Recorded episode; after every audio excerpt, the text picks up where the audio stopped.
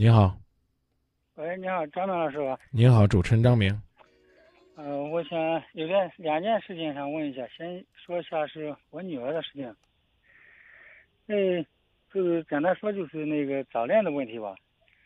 高二的时候，她同班一个男同学，他两个人好像是互有好感这样。现在高三已经毕业了，已经毕业了，都考上一个一本吧，都考过一本，但是在高二下半学期，我知道以后，我跟他妈都说过他，说过说不要因为这样这个影响这个学习，是不是？太小了，是不是？这个他跟听进去了，是是的，其实因为咋说吧，这高三有三次模拟考试，每一次考试的都不错，就是这一次高考成绩是最差的一次。可以说这这个谈这个朋友吧，跟老师学习了，现在考上这个大学了，我是我想怎样，就是说，呃，怎样跟跟孩子说这件事情，不让再影响到，呃，这这这些学习，并且前两天、呃，您是您是在哪个城市啊？我是农村的，啊我知道哪焦作这一块的，啊，焦作的。哎呀，那稍微有点问题了，要郑州的就好了现在都考上郑州了嘛，郑州这一块这些的大学。啊。但是现在还没报道嘛。我没们报道，没有报道。我们八月一号啊，针对这个准大学生，我们专门做了个训练营，其中呢就包括到学校里边儿怎么加入社团，如何进入学生会，怎么样呢去演讲，如何的去锻炼适应能力，怎么样的话跟寝室的同学交流，在大学期间合理安排的学习和自己的恋爱啊，怎么样呢去进行创业和社会实践。啊，还有呢一些爱心公益活动，我们针对呢准大学生啊，专门做了一个这样的课程，啊，希望呢能够帮助到这些大学生，也会呢邀请郑州的一些在校的啊学校的老师，还有呢这个学生会的干部啊优秀的学生和他们进行呢分享和交流，目的只有一个，就是帮助这些准大学生更好的适应大学生活。因为到大学之后呢，大家呢都是一个转型的过程，啊，从高中到大学又是全新的生活。有的人呢可能会因为考上大学而放松，失去了大学四年真正收获的机会；有的人呢可能会因为考上大学而放纵，啊，但大学期间可能是纸醉金迷，甚至呢是奢侈挥霍。有的人呢可能到了大学之后呢还会自卑，因为呢发现优秀的学生呢都聚集在一个学校里边。自己好像没有过去那么拔尖了，当然也有的学生能够调整好自己的心态，在大学能够呢获得啊精彩的人生。那每个人呢对大学的理解不一样，所以呢这就是我们刚才说的，如果各位感兴趣的话呢，可以呢关注一下啊。但是您这个孩子呢可能上课就不太方便了啊。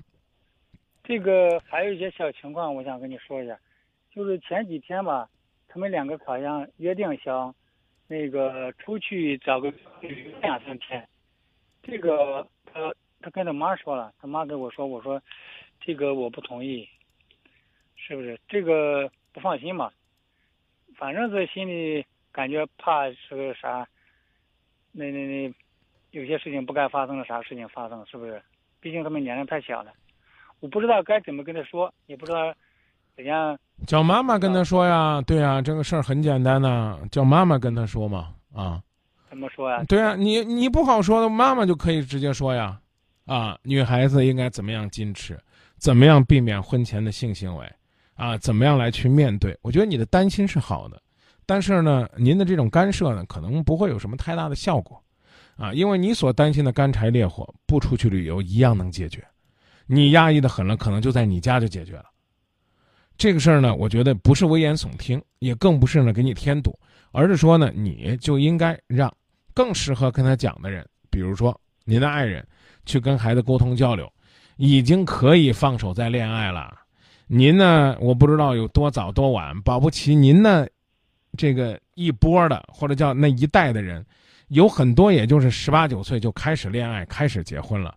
为什么女儿到了这个年纪要去压抑他呢？压抑得住吗？压抑不住。而且呢，用你的表述呢，这是一个啊，某种意义上等于是用青春和恋情，起码是鼓励了自己度过高考前这段紧张压抑日子的人，啊，两个人成绩都不错。所谓的恋爱呢，这三次考试都没有受到影响，啊，您呢还不停的敲打，您觉得您敲打有意义吗？对不对啊？出出去出去出去说，原来那个。上来就说呀，早不让那个过多过多的说说，怕起反作用吗。对你，你所说的一切，对于他来讲，可能都是一种负面引导。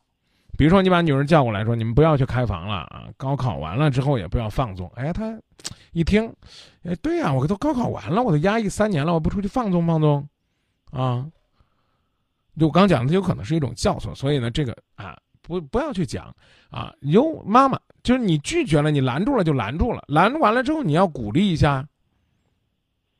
就是你女儿已经答应你不去了，是吗？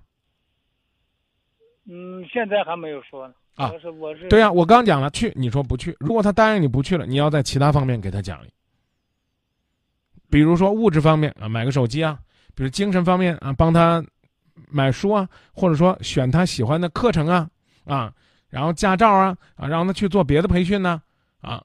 你这个东西啊，你一定是找个地方旅游几天，带带兄弟，带着小兄弟，都四个人去一起。跟你旅游和跟同学旅游完全是两个心情，这你能理解吗？嗯，能理解。啊，所以说呢，哎，他不跟那个男的去旅游了，哎，估计呢他可能会约他女同学去旅游。那这个时候你就得同意，你又不能又怀疑说，哎，他会不会又把那个男同学给约上？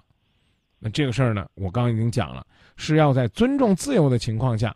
去设立你们的底线，而底线的教育，你直接教育也可以，妈妈教育也可以，拦就拦住了。女儿如果听话了，要给予鼓励，要不然她会认为你们这叫得理不饶人，步步紧逼。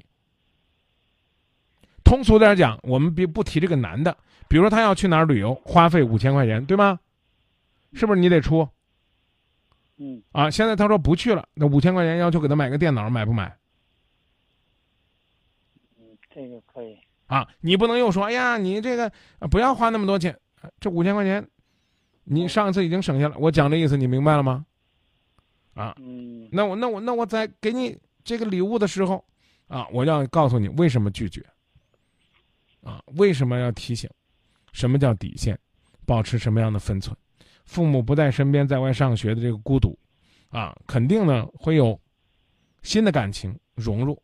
也可能对那个同学呢，会因为上大学之后愈发思念啊，两个人的感情会更深，都有可能，都正常。但是什么是底线，什么叫原则，得讲清楚，明白了吗？我还是不知道该怎样说这孩子。说我刚不已经告诉你了吗？一定是让他妈妈说就行了。你不知道怎么说，让妈妈说好吗？嗯，你说现在反正十七八这个年龄，谈恋爱也不要过多的干涉了，是不是？你就是你管得住不？管不住啊！对你，你自认你一年了，对，说一年了，对你，你管不住。其实你错就错在从高二你就给人家定性，说人家早恋。他怎么叫早恋呢？不是不是我定性，那个班主任已经。那个观察几个月以后才给我们家长打。那那你给我你给我解你你你哎，来来来来，那我们来解释解释。高二就开始早恋了，然后高三呢双双学习考上一本。你的意思是说，您姑娘原来是重点的水平是吧？还是因为这个早恋耽误学习了？是不是？对对，原来在全班都是前六名左右的。啊，那我理解了。如果要没有耽误，如如果要没有耽误学习。我要是有个儿子或者有个姑娘，我也希望他高二恋爱。高二退学的多了，觉得学习没兴趣，压力大，不愿意去考试的多了多了去了，对不对？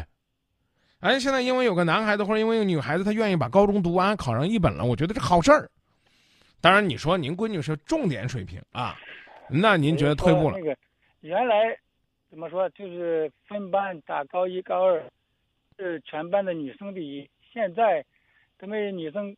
已经怎么说呢？超过他已经好几个都都有了，好像。超过他有多少个呀？七八个女生都有了。哦。他成绩落后太多了。哦，您觉得这一定都是他早恋的原因是吧？我想是这个绝对的影响了。对对对，那咱俩观点不同，就没法聊了啊！您该怎么干涉就怎么干涉，啊！我刚已经告诉你方法了，啊，原则要坚持，拒绝一样可以，但是要跟孩子讲明白为什么，而且要对他接受你们的建议给予奖励与肯定。这我讲的很透了，啊，嗯，您还问我，哎呀，张明我怎么办啊？有我有些话怎么说？你说不出来，让妈妈说。你看，我的我是个人认为我回答很圆满。对，那个说这个比较合适。啊，嗯，那个我还有点事情要请教一下。短一点。呃，就是我自己的事，跟他妈妈的事情。嗯，怎么说呢？怎么刚才说的？妈妈最近这一年多吧，老给我生气，叫这个离婚。嗯。嗯，比如说你说。你跟我说为啥？你别给我比如，你跟我说为啥？啊，就是跟他说话，一说话有的重了。那你为什么老说重呢？你跟女儿说话重不重啊？不重呀。那你为什么跟为什么跟这么多年的媳妇儿说话要重呢？不是，有时候说话。呃，急的时候会高一点声音。那你跟女儿说话高不高呢？不高呀。上辈子的情人你都态度那么好，这辈子的情人你为什么不能好一点呢？所以你知道问题在哪儿，然后你跟我说张明我做不到，我就觉得老夫老妻了，我可以收拾他，我可以对他高声大气的，凭什么呀？我终于知道了为什么你没法跟你女儿沟通，因为你不愿意跟你老婆说好听话，让你老婆去沟通。你老婆跟你没有任何的血缘关系，你凭什么吵她？你凭什么情绪激动了之后你去欺负你老婆？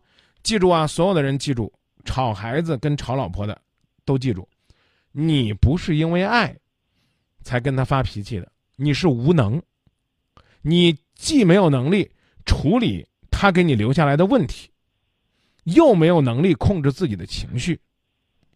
所以你自己去解决你的问题，你把你的问题解决了，你女儿的问题也就解决了。不是那个情况，我还得跟你说点情况，不说吧，这些情况不说你是不知道啊！你不说我当然不知道了。您琢磨琢磨，您看您刚讲这句话是不是废话？如果你跟你老婆说这样的废话，她早都不乐意听了。不是那个，怎么说呢？呃。我们这个原来在四五年前，感情还是比较这样吧。我我把时间留给别人，我来问你啊，你别讲了，你这都一会儿都讲了四五年前了。你老婆，你俩有没有原则问题？原则问题没有什么大的。